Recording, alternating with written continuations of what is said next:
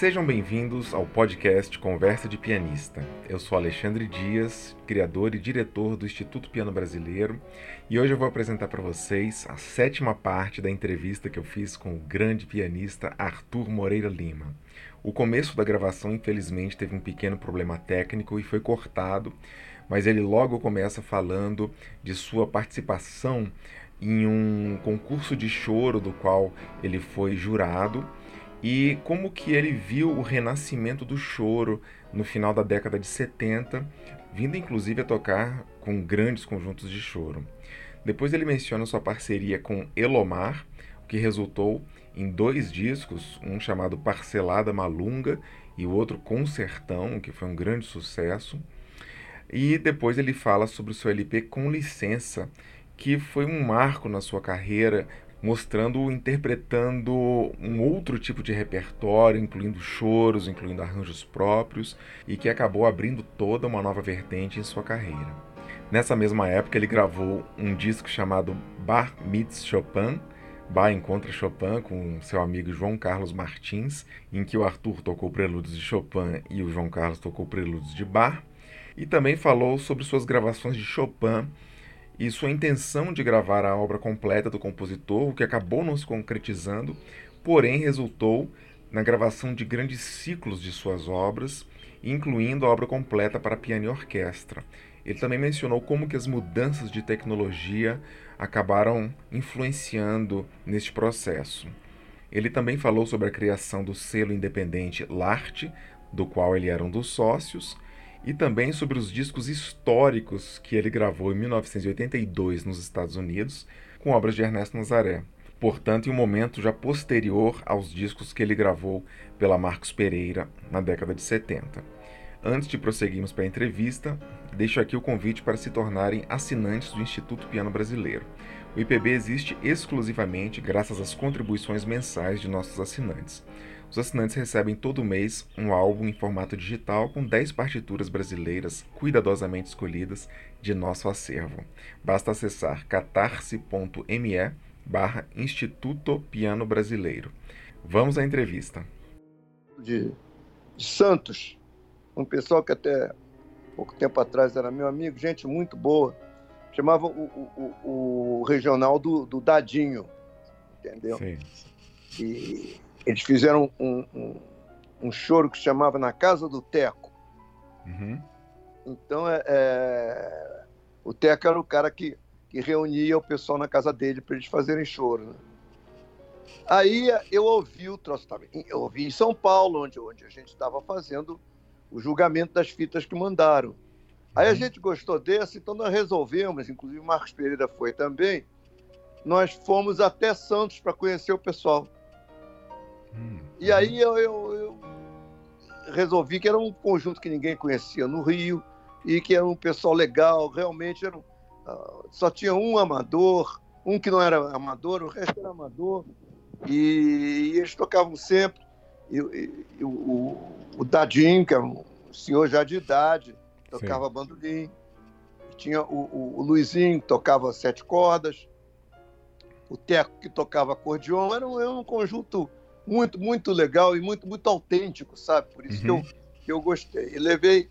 Aí, o Albino Pinheiro, que organizava os seis e meia, então eu dividi um seis e meia com eles. E, toquei, e tocamos juntos também. Entendeu? Sei. Aí uhum. foi um maior sucesso, entende? E... Isso foi no final da década de 70, né? É. É Albino Pinheiro, que era o célebre Albino Pinheiro, né? Sim que era o, o, o, o organizador do seis e meia. Esse sobrinho do Custódio Mesquita, né? E o, o, repertório que vocês tocavam né, nesse. Ah, eu toquei Nazaré, uhum. não sei se toquei Chopin também, nem, não me lembro. E tocamos algumas músicas juntos, inclusive. É, tocamos uma. Ah, eu toquei com o Luizinho, de sete cordas.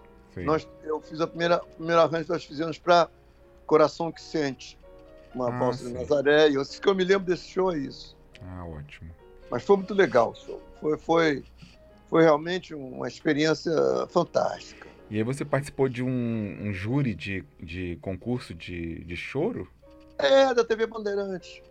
Certo. Foi ali que você conheceu o conjunto Galo Preto? Não, já tinha tocado com o Galo Preto. Ah, tá. Foi mais ou menos nessa época. Também ligado ao Marcos Pereira? Ligado ao Marcos Pereira, não. Foi esse, esse concurso da Bandeirante, né? Sim. Perfeito. Esse, esse é concurso de choro, um festival de choro. Foi muito legal. O choro estava renascendo, né? E eu me sentia assim, como tendo colaborado com a minha, com o que eu podia colaborar para chamar atenção para esse tipo de música Sim, tão é rica, música brasileira e, e, autêntica, né? Suas raízes portuguesas, alguma influência africana, mas é uma beleza. No final da então, década de 70, realmente, o choro estava passando por um revival, né, Arthur? É. E veio para ficar, né? Que até hoje o choro é... ficou, né? Tava totalmente esquecido. Sim, era uma, era uma coisa assim de talvez as gerações mais antigas, mais saudosistas, né? E que Isso. aos poucos começou a entrar é, mais. Eu me lembro disso quando eu tinha, quando era, nos anos 40 ainda existia, mas já nos anos 50 ele começou a declinar e nos anos 60 morreu, né? Sim. E o Brasil atravessava um período que eles queriam muito, todo, mundo queria muito conhecer sua própria cultura, por que, que pareça, mas é, uhum. sobretudo a juventude, né? Sim.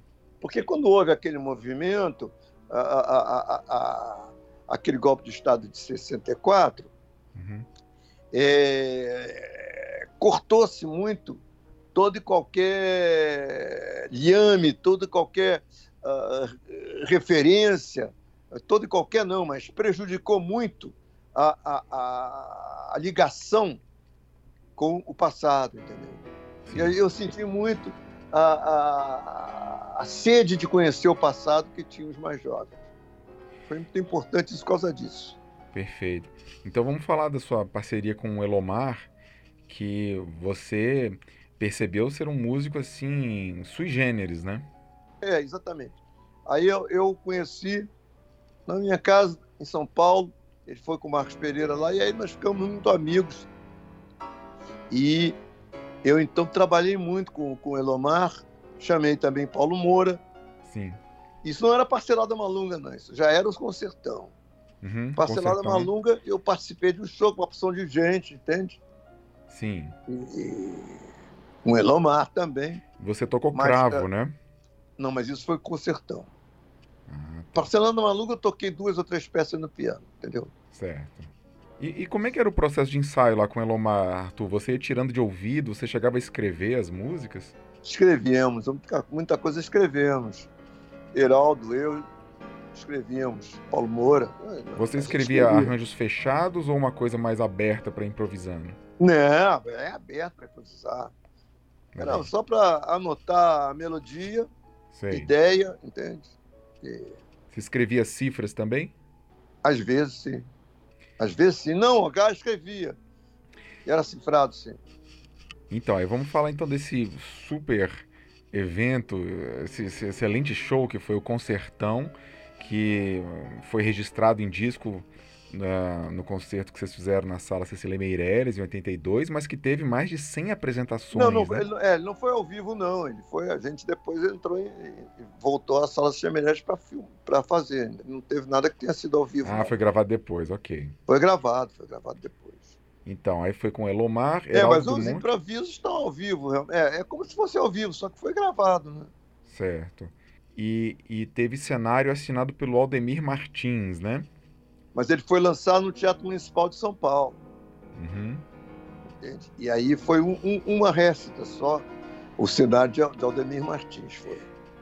E o que mais você lembra desse show, e, e, teve, não, e foi filmado pela TV Bandeirante. Isso é capaz até de ter no acervo da Bandeirantes, eu não sei, não, não procurei. Ah, seria ótimo.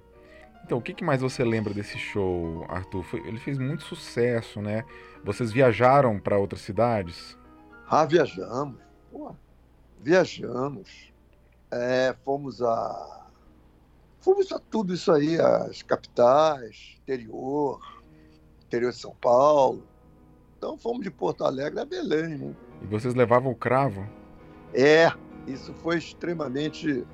Não havia esses teclados que imitam o cravo na perfeição, Sim. né? Uhum. Como é que era transportar era cravo um cravo? Mesmo, dá um trabalho para afinar e tudo, mas levamos, mas tinha muitos lugares que tinham cravo. Aí vocês aproveitavam do local, né? Claro, lógico. Legal. Tem uma Mas faixa, atrapalhava um pouco. tem uma faixa que eu acho lindíssima, que é o Campo Branco, É, que tem um solo de cravo muito interessante junto com os outros instrumentos depois. Essa é uma das faixas que eu acho mais lindas do disco. ah, essa é é a melhor, eu acho. Talvez é, talvez seja. Legal. E aí tem também Luiz Gonzaga, Vila Lobos, Francisco Mignone, Severino Araújo, Valdir É. Azevedo, além das peças do Elomar, é claro, né? É muito bonito. É, o, o disco foi muito legal. Eu, eu- é um trabalho meu que eu, que eu guardo com carinho na, na- na memória e, e gosto do trabalho. Achei, achei que foi legal. E se você pudesse falar alguma coisa sobre as harmonias do Elomar, que são muito inusitadas, né, Arthur? É, o, o- o- ele, ele faz muito aquela muita cadência de engano, né? Muita muita joga muito com, com música muito modal, né? Sim. Entende? É joga muito com maior, moderno. menor e, e a- e tem muita influência da música do século realmente 18, né? Por aí, né? 17, 18, isso é bem bem antigo que já porque essa região que ele mora, que ele nasceu, que ele foi criado, Uhum. ela é habitada já, é uma das regiões mais no interior do Brasil que primeiramente foi habitada, né? Porque é na serra, né? Sim. E, principalmente eu acho que com o cultivo do café também, aquela região tem café, né? Uhum. E eu não sei, isso seria melhor falar com próprio Elomar conhece, que ele criava bode, né? Sim. É, não é uma figuraça. E a gente, para engendrar o, o, o Corsetão, a gente foi um, um fim de ano para lá. Hum. Heraldo, eu e Elomar que lá estava. Uhum. Paulo Moura não foi nessa. O Paulo Moura nos encontrou em São Paulo depois, porque o, o primeiro espetáculo fomos só nós três que demos, Ah, tá. entendeu? Foi, em, em- em, eh, foi no fim do ano, lá no, no- no- no Natal, no, no, no véspera de Natal, aquela, essa época de fim de ano que nós Uhum. lançamos o negócio. lá. Ainda ficamos algum, uma semana depois trabalhando lá em Vitória da Conquista. Entendi. E, e vocês quase tocaram na Serra Pelada? Quase, é, mas era muito complicado. A, a, a, a, a mise-en-scène da coisa ia ser praticamente impossível. Né? No meio lá da garimpagem toda. É, não, não, não, não, não, tinha muito, muito campo, não. Nós demos uma estudada, mandamos alguém ao local e. Tava, a gente poderia ter feito, mas era não, não, não, não, gar- não- Primeiro que não tivemos patrocinador, então as outras, os outros motivos não existem, né? Ah, tá.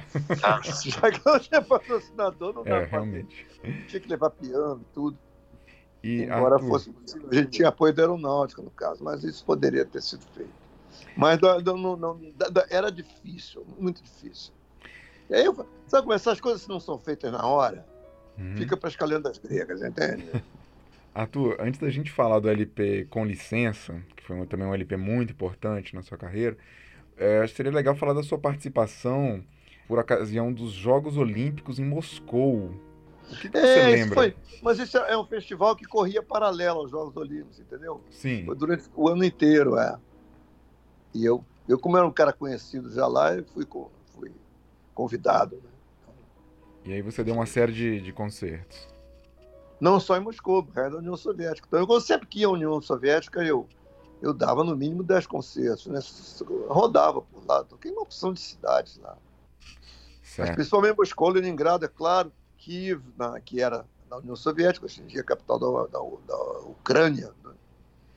Por ser Ucrânia que falam. Né?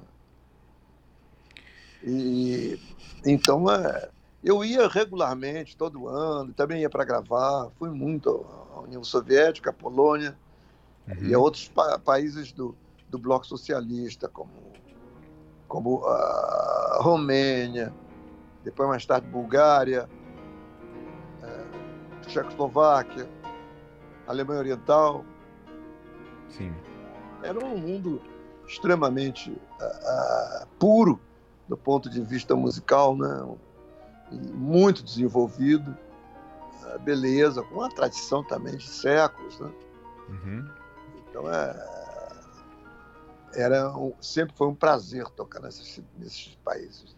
Claro, e você sempre foi muito reconhecido lá. É... Arthur, acho que seria interessante a gente mencionar então o seu LP lançado no início da década de 80, que é chamado Com Licença. É. E que eu acho que foi muito marcante assim para as pessoas conhecerem você ali como solista nesse outro repertório, né? É. Foi eu, eu fui, fui pensando uma música aqui, outra ali, etc. E o disco acabou saindo. Né? Mas. Inclusive, o, o, o primeiro arranjo que eu fiz para Carinhoso Sim. Foi, um, foi um improviso. Tá lá, foi, né? O arranjo nasceu no improviso, entendeu? Aí depois, é claro que eu fiz algumas muito pequenas, uh, pequenas organizações, eu diria, né? mais do que, uhum. do, que do que inovações. Né? E ficou assim um cavalo de batalha no meu repertório de música popular. Né? O disco abre com o seu arranjo de Flor Amorosa, do Calado, né? É. E aí logo depois tem uma surpresa, que é... Você gravou Henrique Alves de Mesquita. Como é que foi você é. ter acrescentado uma obra do Mesquita numa época em que ninguém tocava Mesquita? essas, essas partituras eu procurava, vinham as minhas mãos e, e eu. Isso aí foi convidado, foi combinado, esse disco foi feito com o Mário de Aratanha, que tinha a Quarupi. Né? Sim, da Quarupi, perfeito. É. E, ele também ficava fuçando atrás de, de partitura e tudo, entendeu? O cara muito interessado em, em música brasileira, em, em raízes. Então ele também deu sugestões muito, do, do muito repertório, atento, né? Hein? Então ele também deu sugestões do repertório. Um cara muito importante. O Mário é um cara muito importante na, na, na no desenvolvimento da, da discografia e, e, da música popular como produtor, como produtor fonográfico e, e de espetáculos também. Com certeza. A Quarup e a Marcos Pereira importante. são inigualáveis, né, Arthur? São, é. é. é aí tem Laércio de Freitas, tem Eduardo Souto, tem Xinguinha é. que você comentou. Tem o Gaúcho, que você começa com a invenção do bar, em Ré menor, é. né? É, aí tem uma música do Paulo Moura que chama Mão Esquerda. É, isso ele fez pra, pra mim. Ele escreveu a partitura já para piano? É, ele fez umas notas, escreveu. A maioria desse negócio é muito da, da tradição oral, como se dizia antigamente, né? Sim. Fica, a gente toma umas notas, a gente não escreve, não. Certo. É, você se lembra de é, alguma repercussão específica que esse disco teve? alguma mudança que, que esse disco trouxe para você? Ah, ele teve muita repercussão, sim. Foi, foi muito, muito boa repercussão. Foi muito boa repercussão e foi me encorajou muito a prosseguir nessa exploração que para mim era totalmente nova. Sim. Que te dá muita asa, muita liberdade, é muito bom. Você se sente livre, você se sente mais isso é bom porque depois as pessoas, é, é, assim, inadvertidamente, é, acham que ah, música clássica ih, vai estragar, vai estragar os que isso vai estragar o quê? vai enriquecer.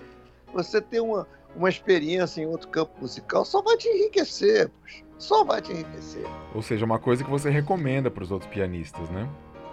É, não, não seja, eu não chego a recomendar, não, porque isso tem que nascer, tem que nascer espontaneamente, né? Sim. Então não posso dizer que eu recomendo. Mas eu acho que para mim foi excelente. Pode ser que não seja para outra pessoa. Sim. Mas só significa que você fica melhor em qualquer estilo de música, né? Excelente, Arthur. Bom, em 81, então, aparece um, é, um projeto surpreendente seu com o João Carlos Martins, que é o Bar Meets Chopin. É. Podia falar sobre ele? É, eu estava começando a gravar uh, essa parte grande, já que eu gravei da, da obra de Chopin, uhum. e, e uh, o, a gente tinha uns espetáculos que a gente juntava, tocava aqui, ali, acolá, nos Estados Unidos, aqui no Brasil, etc. Mas é, é, é, que era ele tocava algumas peças de bar e eu de Chopin, e de repente eu tive a ideia, e a ideia foi vindo para nós de, pô, por que, que a gente não mistura um, um prelúdio atrás do outro? Mas, ah, até o dia, primeiro dia que a gente tocou, a gente estava uh, uh, modificando ordem, tudo que essa ordem que a gente toca foi muito estudada. Uhum, não, uhum. Não, não, foi por acaso, não. Sim. E... Observando as tonalidades, né? É, é. E aí a ideia foi essa. E nunca pensamos que fosse dar tão certo, né? E foi em Nova York, né, que vocês é. fizeram. E depois repetiram. Nós já tínhamos tentado uma vez no Brasil, não deu muito certo, por causa da ordem que não estava certa, foi meio esquisito, não, a gente não se sentiu bem. Aonde que tinha e sido aí... essa primeira tentativa? Ah, foi por ali em São Paulo, uma dessas. Um Maxud, um teatro Maxud, um teatro desses menores, né? Uhum. Mas uh, não foi um. Não, não, não, não tinha ainda sido. Mas foi a primeira tentativa, foi muito importante, né? Uhum. Depois a gente foi. A gente deu uma, uma, uma guaribada no negócio. Chegou a ser filmado, Arthur, algumas dessas? O quê? Na hora? É, algum desses concertos com o João Carlos Martins chegou a ser filmado? Nós temos disco, né? Não temos disco. Não, o disco foi gravado sim, mas eu digo, tem vídeo desse concerto? De algum desses? Não me lembro, acho que não tem, não. Aliás, é interessante deixar aqui registrado que no YouTube tem duas é, filmagens de você com o João Carlos Martins em situações bem inusitadas. Uma delas é acompanhando o Tom Jobim no, é. no prelúdio número 1, um, Ave Maria, né? Bagunô. É. E tem um, um, vídeo de vocês acompanhando o Roberto Carlos a dois é. pianos. Com o arranjo do Radamés em Ata, né? É. Ah, o arranjo é do Radamés. É. Olha só. É, Arthur, você mencionou que nessa época você estava gravando a, o que seria a integral de Chopin, né? Acabou não se concretizando como uma integral, mas você gravou os prelúdios completos, os noturnos completos. É, é, os primeiros que eu fiz foram noturnos, é. Poloneses. Gravei lá em Los Angeles. É. Isso. A Scherzi, as valsas, as baladas, né? Não, baladas eu não, uma que eu gravei em Londres, a primeira e a terceira. Não, mas depois eu regravei tudo em, em Londres também, mas só que agora, recentemente. Certo. É... é... recentemente, há 20 anos atrás, 98. Sim, ficou faltando assim relativamente pouco em termos desses ciclos grandes de Chopin, né, Arthur? É, faltou, faltou mazurca, né? As mazurcas, os estudos, né? Estudos, é, faltando os estudos. E mazurcas, impromptus, alguma coisa assim, mas a, o grosso tá, né? Para piano e orquestra você gravou toda a obra, Tudo, né? Tudo, é. Piano e orquestra sim. Pois é. E foi, dessa, é, foi nessa época que você é, criou a gravadora Lart com o Lauro Henrique Alves Pinto. É isso. Você podia falar sobre isso? Ela foi criada para distribuir o meu primeiro disco Noturnos. Sei. Era uma caixa bonita. Não sei se você tem esse disco, tem? Tem. É. Então foi, foi criado para isso, para distribuir. E o Lauro fazia a, a venda, né? Nas, é coisa absolutamente artesanal. Né? Sim, uma gravadora independente, né? É, a palavra gravadora eu acho muito pomposa. Né? Um selo. Uhum. um selo seria, é, selo. Sim. Selo é mais, mais, mais modesto, né? Mas uh, mas é, foi, foi uma, um, um, selo independente. E aí eu, eu, eu acabei, depois que eu gravei os, a obra para orquestra, aí a coisa não, não, não, não, caminhou tanto assim, eu ia gravar aí as mazurcas, mas aí já veio, vieram outras coisas, e, e aí você também precisa ver que é, para gravar isso aí ia, dar muito trabalho, eu não tinha muito tempo de, de para ficar estudando e gravando isso. E Mas você chegou a, dando concerto aqui ali. Sim. E, e não, não realmente não acabei não, não, não terminando a gravação. Mas você chegou a ler todas as mazurcas, pelo menos, né? Ah, sim, claro, isso eu já conhecia. Já, já. tocava todas, né? Não, não, toco todas não. Mas estudei todas, Estudou, li, conforme você disse. Deu uma, agora e assim, uma, uma passada. Assim. E os estudos, mas você chegou a... Não, ah. eu cheguei a gravar umas 15, não é? Eu acho, não sei por aí. Sim. E, e, os estudos, Arthur? Você chegou a trabalhar todos? Claro, já em Moscou, quando era aluno conservatório, trabalhei todos. Ah, que bacana. Claro, poxa. Isso é, é, obrigatórios, uns mais, outros menos, mas Sim. os principais, os mais difíceis, eu trabalhei todos. É, Trabalhei para valer, assim, entende? Ainda sobre a gravadora Larte, Arthur, você era então um, um dos donos da- da- do selo, um dos sócios, né? É, E, e como é que foi essa experiência ali de produzir discos e lançar discos? Então, você tem que. eh, Você tem que se. se- o, o- o João Carlos é um cara que me, que, me, que me influenciou muito, me ajudou muito nessas ideias, viu? Que é um cara Sei. atirado, é um cara que ousa fazer as coisas, Uhum. entende? E, e tem muito talento para. Tem muita, tem muita visão das coisas, entende? Uhum. Então, o fato é que eu, eu fui muito incentivado por essa parceria que nós tivemos durante anos. Né? E o Lauro E Henrique até foi hoje seu... em dia ainda tocando. Hein? E o Lauro Henrique foi seu colega no, no antigo. Colégio Militar, foi no co- Colégio Militar. Sim, mas tocava com você no conjunto Os Filhos da Pauta, né? Também, também tocava. É.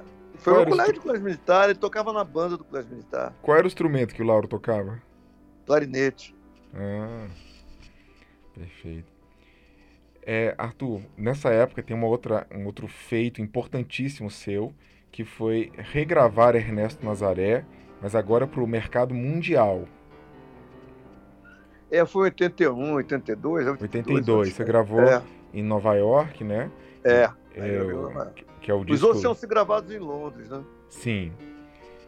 E como é que foi essa escolha de regravar Nazaré? O que que te motivou a fazer isso? Eu precisava, Pro Arthur Records quis, encomendou. Sei. Isso foi, isso foi encomenda. Eu fiz por encomenda. Sim.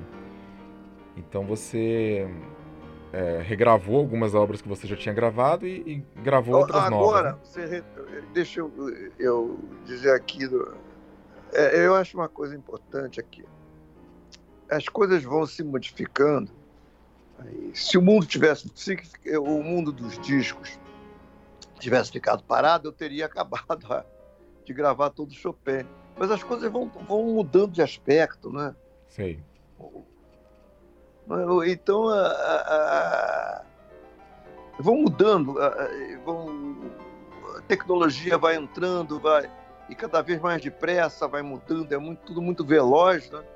Uhum. Então, a- a- a- eu não, não, não, não conseguiria, por exemplo, começar isso tudo agora. Uhum.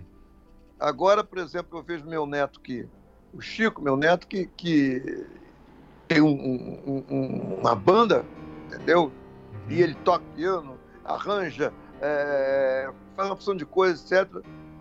Mas, por exemplo, eles lançam é, um negócio totalmente que é, que é você faz um, um, um fonograma só e manda para essas plataformas musicais. Pô, o conceito é outro totalmente. Sim, é, o Não single, se né? faz mais, ah, vou gravar isso. Não, não tem mais, nem CD tem mais. Você tem que gravar, mas se você puser todos, por exemplo, as mazurcas de Chopin na, na- numa plataforma, Uhum. ninguém vai ouvir direito, vai ouvir uma bazuca, outra, sabe? Tá tudo assim, totalmente mudado. Você acha que ficou mais A diluído, né? de. É, não. não tá... Então foi por isso até que eu fui ralentando no- na, na coisa que eu estava fazendo. Né? Uhum. E era muito caro, né, produzir disco. Hoje em dia é muito mais barato, né? Sim. Arthur, ainda sobre essa- esse disco do Nazaré em 82, você certamente deu concertos é, em outros países com esse repertório. Você se lembra é, de alguns concertos específicos que você deu tocando Nazaré fora do Brasil? Alguns eu não, não, não toquei demais, não. Eu toquei uma coisa aqui, eu dei em Nova York, toquei em Paris. Mas ah, às vezes davam Nazaré de bis, mas não- assim, incluído no programa uma vez ou outra. Mas Você- não era. E como é que era a recepção que você sentia pro Nazaré nessa época, Ah, em concerto? Ex- excelente, excelente. Mas a, a gente sempre tem que lançar essas coisas com um pouco de carinho e cuidado, né? Sim, Quer dizer, o cuidado advém do carinho, né? É. claro. É, Arthur, uma coisa curiosa que em 84 você tocou com Luiz Gonzaga num festival que se chamava Águas Claras. É. Você podia lembrar alguma coisa sobre esse show e sobre esse período desse festival? Não foi só um show, não foi é, uma apresentação dentro de milhares de apresentações, era todo mundo tocando, né? Você uma entendeu? participação. É, não era show meu com o Luiz Gonzaga, com o seu Luiz, não. Sim. É... Como é que foi? Você tocou o que? Asa Branca com ele? É, Asa Branca. Toquei no Municipal, pô, também. Ah, então foi mais de uma vez que você tocou com ele, né? Acho que sim. Que bacana. É... E em 85 você lan... 85, 84 você lançou o De Repente, que é um outro LP. Ah, então... isso aí tem que ser uma outra uma outra jogada. Tudo bem. aí eu já mudo de, de enfoque né, sobre a coisa, etc. A gente pega isso daí e, e vai pro pro de repente. Acho uma boa. Arthur, então acho que esse é um, um bom momento para a gente interromper essa parte do, do depoimento, para a gente poder retomar na próxima, é, no próximo episódio, a partir do seu LP De Repente, é. que foi em parceria com o Milor E eu tenho que falar com o Daércio Freitas, sobre o Daércio Freitas também, que é uma figura muito importante na, na minha participação de música brasileira e popular em geral. Aprende-se muito com ele. É, eu tenho que falar, a gente tem um bocado de coisa ainda. Mas essa sim foi boa, porque essa fase foi uma fase em que eu estava construindo o que eu ia fazer, que eu estava assuntando, como se diz na gíria, né? Estava assuntando aqui ali, aceitava tudo, queria, queria conhecer, estava assim como se eu tivesse perdido muito tempo, entendeu? Sim. Então é isso. Tá ótimo. Muito obrigado, Arthur. Até a próxima, então. Um abraço para você. Tá, se Deus quiser. A gente volta a se falar futuramente, tá? Obrigado, Arthur. E assim ouvimos a sétima parte da entrevista que eu fiz com Arthur Moreira Lima. Acompanhe os trabalhos do IPB através de nossas redes sociais no Instagram, Facebook e principalmente nosso canal no YouTube, em que temos postado uma grande quantidade de materiais relativos ao universo do piano brasileiro. Um abraço, tchau!